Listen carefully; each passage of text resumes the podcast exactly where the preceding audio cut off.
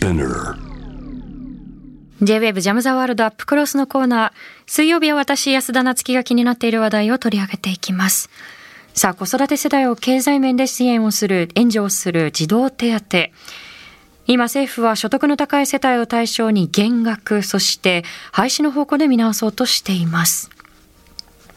子育て世帯はもちろん与党からも反対の声が上がっていて、先週金曜日公明党の石井幹事長は、子育て支援のあり方からはずれていると批判しました。今回のケースに限らず子育て世帯に冷たいと言われるこの日本政府の日本の子育て支援政策。今の現状と課題を日本大学の教授で内閣府子どもの貧困対策に関する有識者会議のメンバーでもいらっしゃいます。末富香織さんと一緒に考えていきたいと思います。末富さんこんばんは。あ、こんばんは、末富です。よろしくお願いいたします。よろしくお願いいたします。え早速伺っていきたいんですけれども、この児童手当ってそもそも何だろうかっていうところから伺いたいんですけれども、あの子供一人に対していくらくらい支払われるものなのか、まずそこから伺えますでしょうか？はい。あの、こえー児童手当はですね、子供の年齢によっても違いがあるんですけれども、はいまあ3歳までは所得制限の範囲内であれば、まあ、一律今1万5千円。で、えー小学生、中学生はまあ原則1万円で、うんまあその中学生の前までですと、あの、さ第3子以降のお子さんがまあ一人月1万5千円もらえるという仕組みですね。まああの、子育て世帯にあの、現金を給付する仕組みになります。なるほど。あの、この現金を支支給していく仕組みなんですけれども、あの、はいなぜこれを政府が所得の高い世帯に対して、まあ、減額をしていく、そして、まあ、廃止も検討し始めたのか、その背景というのはいかがでしょうか？はい。あの、まあ、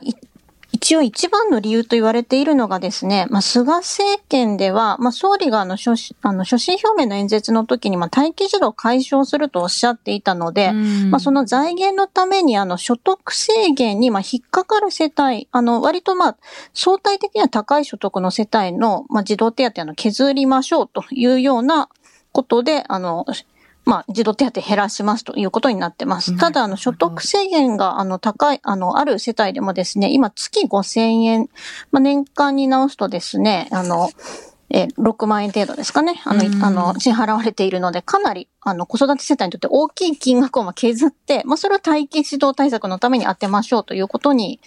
というふうに、まあ、あの、政府と、まあ、財務省が特にあの、試算を出しておられるという状態ですね。なるほど。その、まあ、この、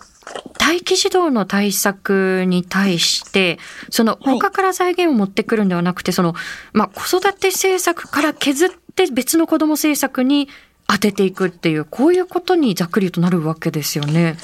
そうですね。まあ、要するに、あの、こ子供がいる世帯の児童手当を削って待機児童を解消させようという、あの、うん非常にあの、良くないアイディアだとは私は考えています。そうですね。子育て世帯のどこかに負担が増していくということになるっていうことだと思うんですけれども、あの、はい先ほどこの所得制限について触れていただいたので、もう少し詳しく伺いたいんですけれども、あの、おっしゃってくださったように、今も子供の人数に応じて、これ、所得制限があるわけですよね。で、はい。例えばこれ、年収いくら未満だと満額支給されるっていう、その線引きというのはどこからになるのか、そのあたりはいかがでしょうまあ、例えばなんですけれども、まあ、あの、子供3人あの、いる世帯ですと、まあ、はい年収が960万円、あの、程度という目安があるんですよね。うんで、これが、あの、今は夫婦の、あの、片方が960万円超えたら、しあの、まあ、所得制限の対象ですっていうふうに、まあ、なってるわけなんですね。うんただ、まあ、財務省が言い出しているのは、もう夫婦で合わせて960万超えたら児童手当なくしますみたいな感じの案を今出しておられるということです。なるほど。まあ、なので、現行は、あの、夫婦のどちらかが、あの、年収960万円未満というような目安で、あの、まあ、それ下回っていれば、あの、月1万円ぐらいをもらえるよという仕組みになっています。なるほど。ただ先ほどおっしゃったように、その、現在ではその、まあ、所得制限より上の収入であったとしても、その特例で給付ということで、まあ、5000円が支給されるという、そういった仕組みに今なっているということでしょうか？はい、そうです。なるほど。あの、これ、先ほど、まあ、今のこう方法ですと、その夫婦のどちらかの収入を見て、まあ、年収960万円以上なのかそうではないのかっていうのを見ていくということだったんですけれども、えー、それを夫婦合算にしようとしている。これ、なぜこういった合算という形にしようとしているのか、そのあたりの背景いかがでしょう？まあ、一つはですね、まあ、より多くの財源を待機児童対策に回したいんだとは思うんですよね。あの、合算にした方が、あの、より多くの、あの、世帯の児童手当を削れるからだと思うんですが、ただ、あの、もう一つの理由がですね、あの、財務省と官邸が主張しているのは、まあ、例えば高校無償化なんかっていうのは、今、夫婦合算で年収910万円で、あの、所得制限がある状態なんですね。はい、なので、他のあの、制度では合合算してるでしょという根拠で、あの、じゃあ児童手当も、あの、合算ルールにしましょう。っていうことをあのコロナの中で今主張しておられる状態ですね。なるほど。このコロナ禍で打撃を受けている世帯非常に多いと思うんですけれども、そのじゃあ一律でじゃあ高い基準の方にみんなで合わせていこうではなくって、その低い基準の方にこう寄せていこうみたいな議論になってしまっているということですよね。そうですね。あの、非常にあの、厳しい政策ですし、それからあの、もうコロナの中で、なんで今これを言ってるんだろうっていうのが、私自身もあの、不可解でならないということです。うん。ここを削るというのが果たして妥当なのかっていうところを、あの、問わなければならないと思うんですが、あの、例えばこの、生まれてから中学卒業まで児童手当を受け取ると、まあ、1人当たりおよそ200万円ぐらいということになると思うんですけど、これ非常に大きな額だと思うんですよね。で、はい、これルールがこの後例えば変更された場合なんですが、あの子育て世帯の大体こう何割ぐらいが児童手当を受け取れなくなるのか、そのあたりの試算というのはいかがでしょう？あはい。あの、先ほど申し上げたあの、高校無償化制度は、今、年収910万円ですね、合算基準で。ええ、で、あの、支援が、まあ、あの、打ち切られるわけですけれども、まあ、そのあの、データを頼りにすると、おそらくあの、15から20%の子育て世帯が、あの、急に児童手当が0円という状態になってしまうと思われます。15から20%、まあ20%だとすると 5, 5世帯に一世帯っていうことになってしまいますよね。はい。あの、これ非常に大きいと思うんですけれど、特にその、例えば、あの、お子さんが3人以上いる世帯だったり、はい、そこはさらにこう、まあ、相対的に見てダメージが大きいということになっていきますよね。そうですね。あの、もともとあの、お子さんがたくさんいらっしゃる世帯ほど、まあ、所得に関わらず、あの、家計が厳しいというのは、まあ、日本の場合、あの、子育て支援全般が薄いのでそうなんですけれども、これがあの、0円になってしまうと、まあ、非常に家計に、あの、厳しく響いてしまうということがあの心配されます。なるほど。あのこれはもう大前提として議論しなければならないところだと思うんですけれども、あの例えばその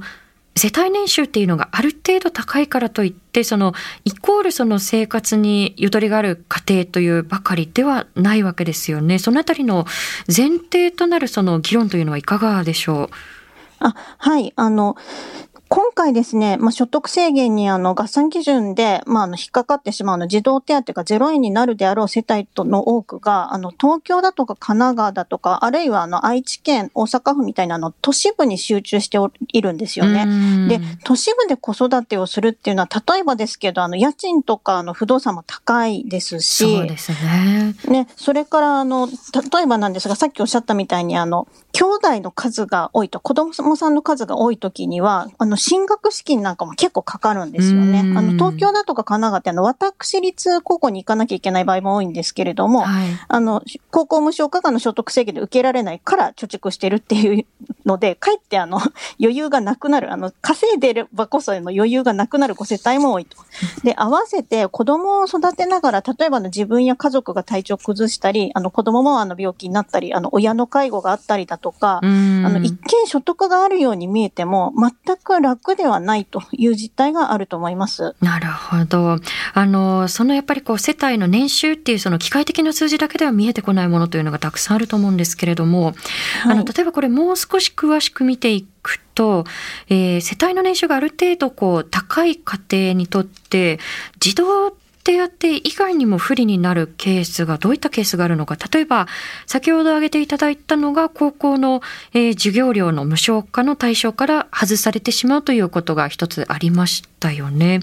はい、で、他にもどういったケースで不利になるケースがあるのか、そのあたりはいかがでしょう？あはい、あの、一つ大きいのがですね、やはりあの、高校無償化でして、特にあの、年収910万円超えてしまえば、あの、年間11万8800円の支援がもう一切受けられないというのが、まあ、現行のあの、仕組みなんですね。で、合わせてあの、大学や専門学校に今子供が行こうとしたときに、年収があの、おおむね1000万超えてしまうとですね、はい、日本学生支援機構の貸与奨学金すらも、あの、借りられないんですね。貸与も難しくなっていくんですね。はいまあ、なので、例えばですけれども、あの、親が高所得世帯の学生なんだけれども、やはり実はあの、家庭の状況があの、すごく苦しくて、の時にあの、単位奨学金も借りられなくて、本当に困る学生っていうのがあの、実際私があの、関わった中でもあの、いるような状態なんです。なるほど。貸与奨学金というと、その給付とはまた違っていて、その、まあ、自分がその借りたものをゆくゆくは返しますっていうことになってったとしても、これ所得制限で引っかかってしまうということなんですね。そうですね。あの、親御さんがあの稼いで、まあ、納税をして、で、あの、支援が何も受けられない子供がいるっていうふうに、あの、親の所得が高いために、あの、一切支援から締め出されてしまう子供がいるというのが、あの、現状です。で、児童手当がなくなってしまえば、本当に何もなくなる、あの、この国の、あの、稼いで納税している世帯ほどというような状況になります。なるほど。あの、この児童手当の減額廃止というのが、例えばこの現実のものとなった場合、具体的にはどういった影響が出るというふうに思われますか？まあ、一つはですね、やはりあの、まあ、少子化は進んでしまうんだろうと思います。あの、これはですね、あの、一回、あの、今は高所得層だけだと思って、あの、安心しておられると思うんですけど、一回多分児童手当削減し始めたら、どんどん所得制限を切り下げてくるはずなんですね、財務省は。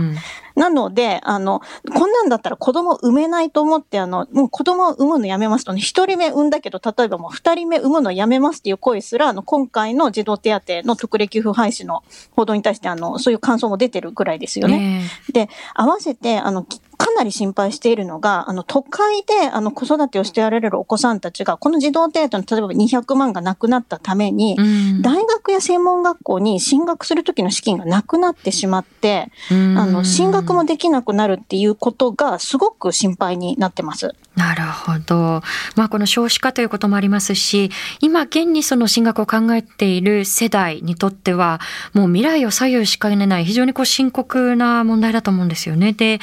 なんかこう今の話を聞いているとこう、まあ、少子化少子化っていうことがあのたく盛んにこう掲げられていてこう埋める埋めっていうプレッシャーは何かこう社会から感じるんですけれどでもやっぱり産むためのその、まあ、受け皿になるようなその制度っていうのがますますこれからこう厳しい状況に置かれようとしてしまっているということですよね。そうですね。もうあの、産んだら、もう稼いでる世帯の子供は知らないよっていうような、あの、子育て支援のあの、冷たいあの、国になってしまっていくんじゃないかっていうあの懸念を本当に今も強く持っています。うんあのここにおそらくこう重なってくるのがコロナ禍での生活苦だと思うんですけれども例えばこの、はい、まあ無償化あえ児童手当のその減額の問題とこのコロナ禍が重なってくる。えこれがおそらくこう負の影響っていうのがお互いにこう出てしまうっていうふうに私は思うんですけれどもこのコロナ禍の影響というのはどんなふうに見てらっしゃいますか、はい、はい、あのまずあの、コロナの中でですね、やっぱりあの、自分があの、まあ、勤め続けられてる人も多いと思うんですが、それでも例えば会社の先行きが見えないご世帯ってすごく増えてると思うんですよね。で、そういった中で、まあ、児童手当もじゃあ減るってなるような社会で、子供もそもそも産もうとか、例えば将来結婚して子供を産もうみたいな希望をもう、もうなくしちゃってる人がいっぱい出てきてるんじゃないかと思うんですよね。うそうですね。その、これからのやっぱりこう、展望っていうのをこう、ますます摘み取っていくような施策になってしまっていると思うんですけれども、あの前半でもだいぶ問題点をあぶり出していただきましたが、一人親世帯だったり貧困世帯、もちろんそのもろにこのコロナ禍のありを受けていると思うんですよね。で、はいいわゆる貧困世帯に数字上はあの当たらなかったとしても、そういった世帯にも非常にこう大きな影響が出てくるんではないかということで、えー、生富さんはですね、このこういった状況を子育て罰の厳罰化というふうに指摘をされているんですよね。で、この子育て罰という言葉、かなり強めの言葉だと思うんですけれども、あの、どういった意味合いで使われている言葉なのか、まずそこから伺いますでしょうか。あはい。あの、もともとあの、子育て罰というのはですね、あの、私があの、言い出した言葉ではなくて、はい、あの、家族政策分野の研究者の方たちが、あの、特に日本は子育て世帯にあまりに厳しい状況があるということで、まあ、それをあの、批判するためにあの、使われてきた概念なんですね。ただ、あの、もともとのですね、あの、言葉というのは英語であの、チャイルドペナルティというふうに呼ばれていまして、あの、子育てする保護者の方が、あの、子供がいないあの、人よりも、あの、賃金があの、低くなってしまうっていうあの、チャイルドペナルティっていう言葉があるんですね。はい、でそれをまあ、和訳したものなんですけれども、まあ、日本はあの、賃金だけじゃなくて、例えばあの、納税もあの、した上に、あの、児童手当が、まあ、少ししか受けられないっていうふうな、あの、働いて納税してるんだけれども、あの、子育て世帯への、まあ、支援がものすごく少ない。だからこそ、あの、子育て世帯が罰を受けてるような状態なんだっていうことをですね、まあ、あの、明確にするために、あの、使われてきた言葉です。なるほど。あの、これ先ほどの前半のお話から言うと、例えばその、一人親世帯、あるいはその、困窮家って、もちろんそのしわ寄せたくさん来ていると思うんですけれども、その、収入、所得というのがある程度高い世帯でも、この子育て罰というのは、あの、言えることがある。こういう子育て罰っていうものが当てはまってしまう場合があるということですよね。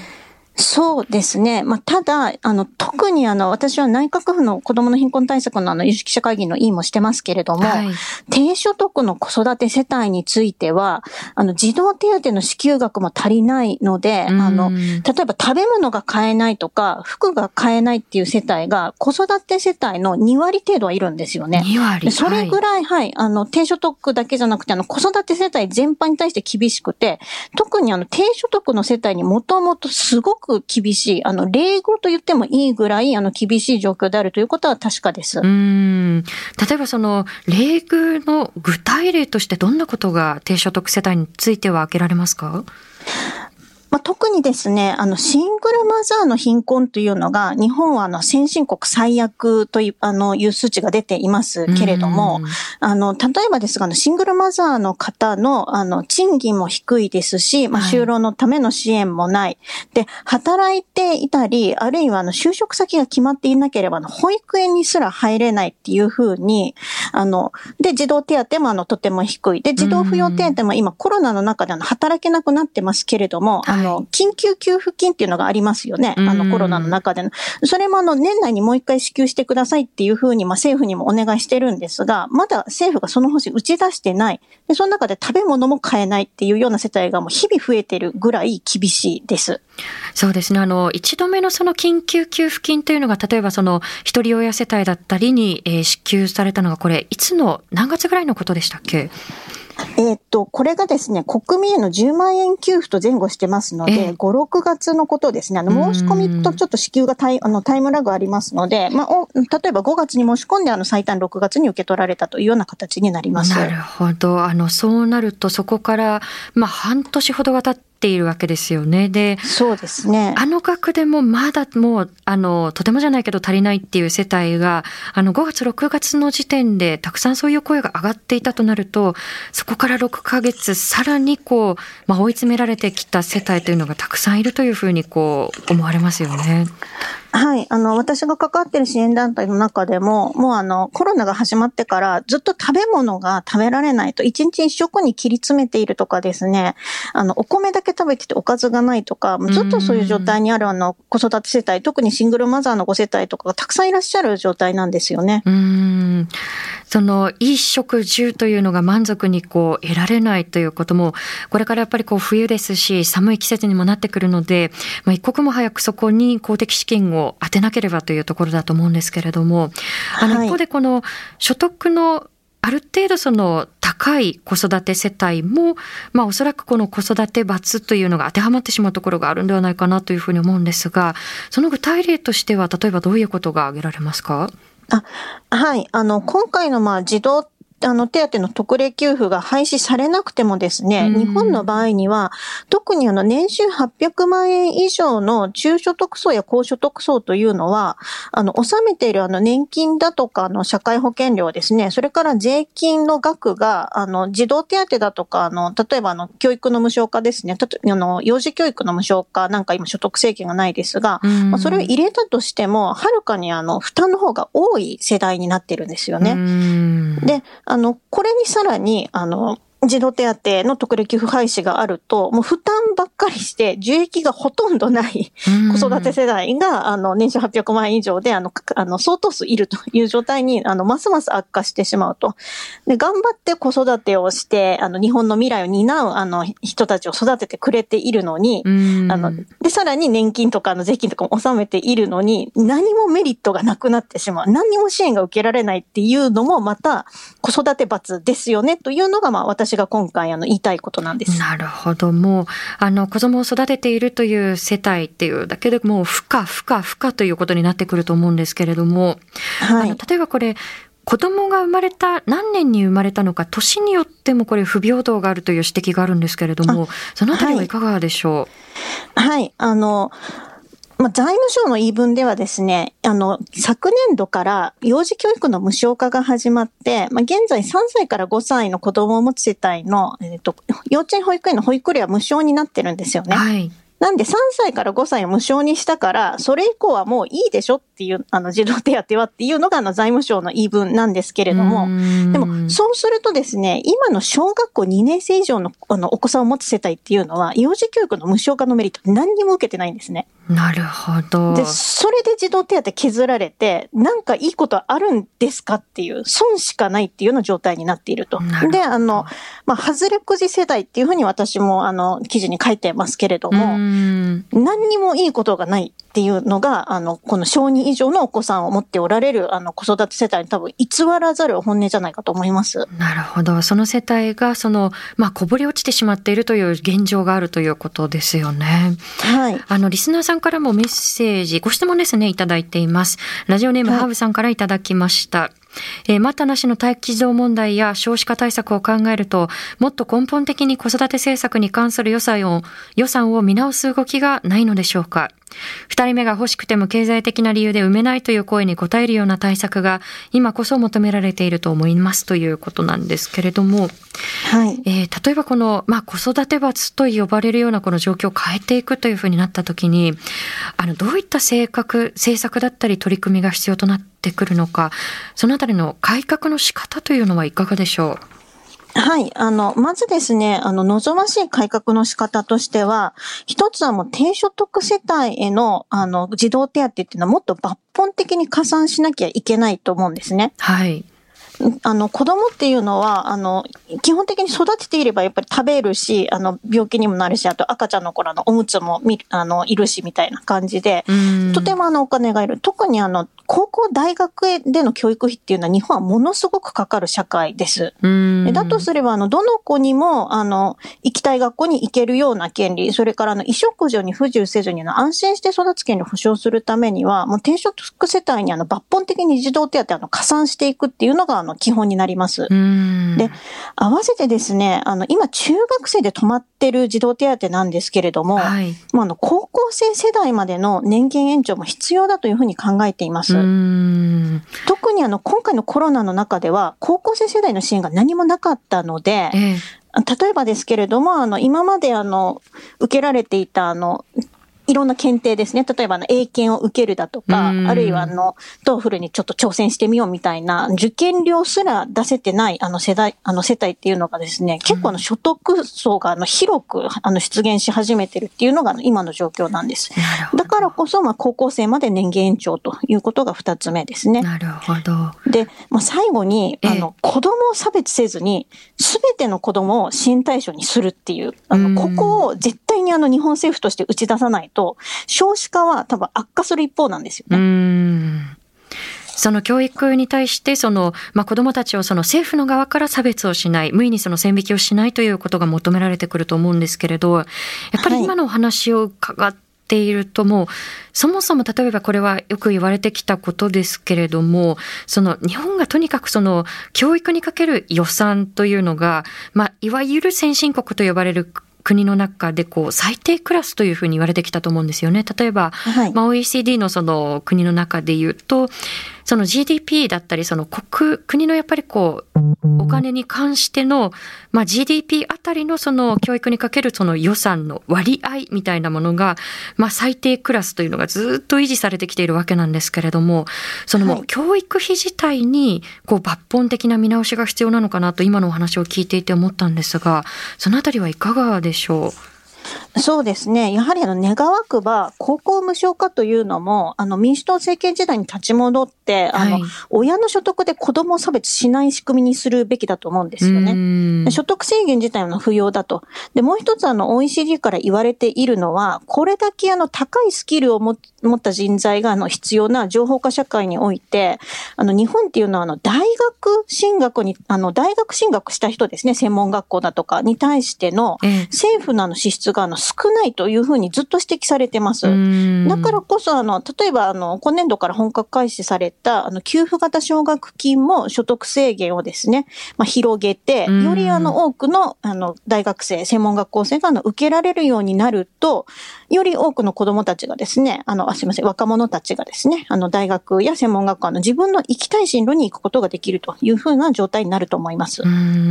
あの、この給付型の奨学金、非常に枠が狭いということは、以前からも指摘をされてきましたよね。で、はい、あの特にこのコロナ禍で困窮している学生さんたちが増えているということで、ますますこの改革急務かなというふうに思うんですけれども、あの例えばこれはよく言われるもうつきものの議論ですけれども、じゃあ例えばその子育ての支援政策のこう財源だったり、どこからこれは捻出すればいいのかということ、そのあたりはどんなふうにお考えですか？はい。まずあの、待機児童問題についてなんですけれども、もともとあの、消費増税の時に、あの、消費税が10%に上がった分が今、あの、幼児教育の無償化に充てられてるわけですけれども、その時にあの、保護者世代から出た声は、そんなことに使うよりも、あの、先にあの、待機児童を解消するための財源にしてはどうかっていうのが、子育て世代の当事者からすら、あの、出た状態だったんですよね。はい、ねはい。あの、だからこそ、もう一回の消費税増税の時の議論に立ち返って、この10%に上げた財源を、あの、何に使うべきだったのかというのをですね、もう一度の見直すべきだと思います。で、具体的に言うと、今の幼児教育の無償化というのは特に高所得世帯にものすごく手厚い仕組みにはなってます。で、それはあの、もう一回元に戻って考え直すっていうのがあの、一案です。ただ私、この案はあまり好きじゃなくて、あの、いずれやっぱり幼児教育の無償化と同じように、高校教育も無償化してほしいし、あの、幼児教育ってむしろあの、他の教育なんか、高校とか大学があの、みな、あの、見習うべき仕組みなんですね。どの子も支援を受けられる。親の所得によって差別されないということを考えると、やはりあの、他の財源をきちんとあの、探すべきだと思います。あの、今、与党や財務省が、その新しいあの、財源の議論から逃げてるので、児童手当を、じゃ高所得世帯から削ればいいよね、みたいな安易な選択をしてしまっている状態なんですよね。なるほど。はい、まあ、この見直しましょうよってその声を届けていくのは、我々その市民社会からの声っていうのも不可欠だと思うんですけれども、あの最後にこの児童手当の見直しだったり、まあ抜本的な改革なんかも含めて、私たち一人一人にじゃあ、何ができるのか、そのどう考える必要があるのかということを、末富さん、最後に伺えますでしょうか。あはい。あの、やっぱり日本の未来のためにはですね、あの、すべての子供を、まあ、大切にするっていうような気持ちを持っていただきたくて、でもそのためには、まあ、例えばですけれども、あの、先ほどの財源の話ですよね。はい、あの、払える人がこそ、あの、子供たちのために、あの、何か自分も少しずつ負担していった方がいいんじゃないかなっていうふうに、子供のことを、あの、この社会全体であの、支えるっていう、あの、発想自体を、もっとあの、広く、あの、それから深く持っていただけると、おそらく、あの、いい方向に向かうんじゃないかなというふうに考えます。はい。この、社会全体で支えるということが大切なキーワードになってくると思うんですけれども、あの、これ、はい、本当にこう、マイナスの方向に、マイナスの方向にというふうに、一度やっぱりこういった減額をされてしまうと、こう、歯止めがかからなくなってしまうということを非常にこう、懸念するんですよね。なので、はい、あの、今後の動向も含めて、この番組で取り組んでいきたいと思いますので、末富さん、はい、またぜひあのお話伺わせてください。はい、こちらこそありがとうございます、はい、ありがとうございました。ということで今回は児童手当の見直しをはじめ子育て世帯に冷たいと言われる日本の子育て支援政策の現状と課題について、生徒見香織さんにお話を伺っていきました。あの、これいろんなこう複合的な問題が含まれていると思うんですけれども、まあこれがその少子化につながったりですとか、あるいはその子供たち、学生さんたちのこの進路を大きく左右するんではないかというご指摘が、まあ生徒見さんからもあったと思うんですよね。で、やはりこう子育て世帯の子育て政策の中でのこう資金から削って別の子育て政策にこう当てるっていうことではなくて、まあ、消費税の問題なんかもありましたけれども、やっぱり違うところから財源を子どもたちの政策にもっと増額する形で引っ張っていきましょうよっていうところだったと思うんですよね、お話が。あの、先日私、これ非常にこう気がかりな発言がまたあったんですけれども、まあ、あの、麻生大臣、今までもこう様々な失言がありましたけれど、先日ですね、あの少子化についての、この問題について論じている中でですね、あの、まあ、麻生さんが、こう子供を産んだら大変だばっかり言ってるからだ、みたいな発言をしたんですよね。え？っていうふうに思いますよね。その、まあ、例えばその子供を産め産めっていうプレッシャーはやっぱりこう、特に若い世代の女性に対してものすごくかかってくるんですけれども、じゃあ、産んで安心して育てられるだけの、こう、土壌が今まで日本の中にあっただろうかっていうところですよね。でもその、まあ、政治のこう、抜け穴だったりですとか、あるいはその政治の失策みたいなところっていうのを一切顧みずに、いやいや子育て大変だばっかり言ってるからでしょっていうふうに、やっぱりこう自己責任に戻っていってしまう。やっぱり政府の側がその発想である限り、いつまで経ってもこう、子供の育てやすい社会っていうのは生み出せないと思うので、で、それに対して、いやいや、もっとちゃんと税金の使い方見直しませんかっていうふうに、私たちの側から声を届けけていく、まあ、子どもの問題っていうのは大人の問題なんだっていうところに改めて立ち返っていければというふうに思います。以上安田なつきがお送りしました。